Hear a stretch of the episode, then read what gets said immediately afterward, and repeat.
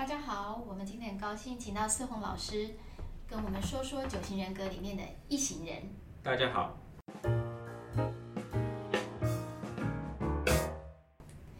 四红老师，请问我要怎么样能够知道自己是不是一型人？呃，一型人有些特质，比如说他在做事情跟做人上面都有很多的标准，而且是高标准，所以他通常会不断的精益求精，然后做到更好。那这也反映在他不管是对别人或对自己上面，呃，同时所以他会关注很多的细节，他会不断的纠错、找错误、改正，然后试着把他可以掌握的东西都做到是正确为止。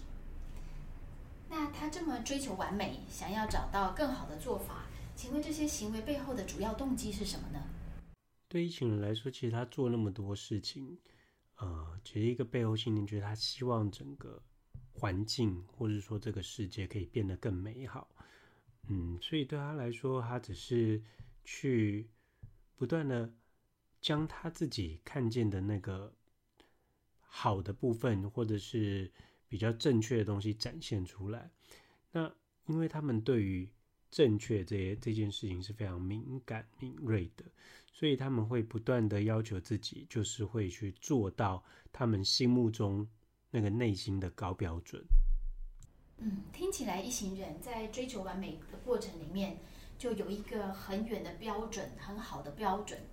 那在这个背后呢，会不会有一些缺点？哦，当然，呃，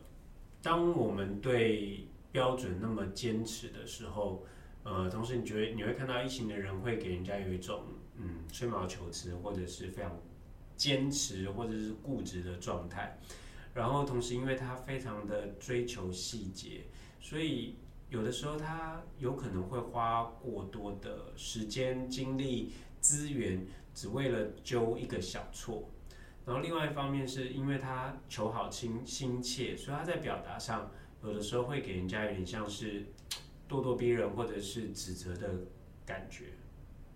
如果我是一行人，四号老师，你会给我什么样的提醒？我给一行的一个建议，就是在一些小事情上，一行的人要允许自己出错。比如说，我给一个一行朋友，有一次我们约会迟到了，我就笑他说：“你一行人竟然敢迟到？”他就回我说：“对啊，我一行的人我还能迟到，所以我进步了。”那这当然是一点开玩笑，可是对一行人来说，在一些细微、一些某些小事上出错，而且让自己允许出错，是一个非常好的练习。因为这练习一方面是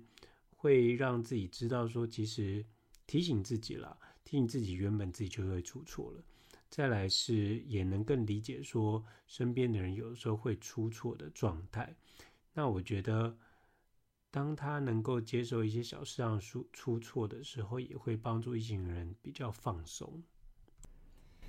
如果我不是一行人，可是我身边啊有很重要的人，他是一行人，我想要跟他好好相处，老师你会给我什么建议？我会给一个建议是，一行人他对于事情的标准的坚持，呃，也会反映在他对别人的身上。所以，如果你跟一行人工作的时候，呃。一群人通常非常在意的是，你是不是非常的认真？那个认真就是你能不能去跟他一样，对事情去不断的关注细节，然后跟他一样不断的去想要把事情做得更好。那对一群人来说，如果你能展现出你是不断的想要把事情做得更精确的状态，他会对你产生更多的信任感，然后他也会知道说。原来他可以将事情交付给你，不需要只靠他自己。嗯，谢谢思宏老师今天详细的说明，让我们了解怎么样能够看自己是不是一行人，那背后的动机有哪一些？除此之外，有一些缺点，有一些提醒给一行人。而如果你自己不是一行人，也更清楚怎么跟一行人好好的相处。谢谢大家，拜拜，拜拜。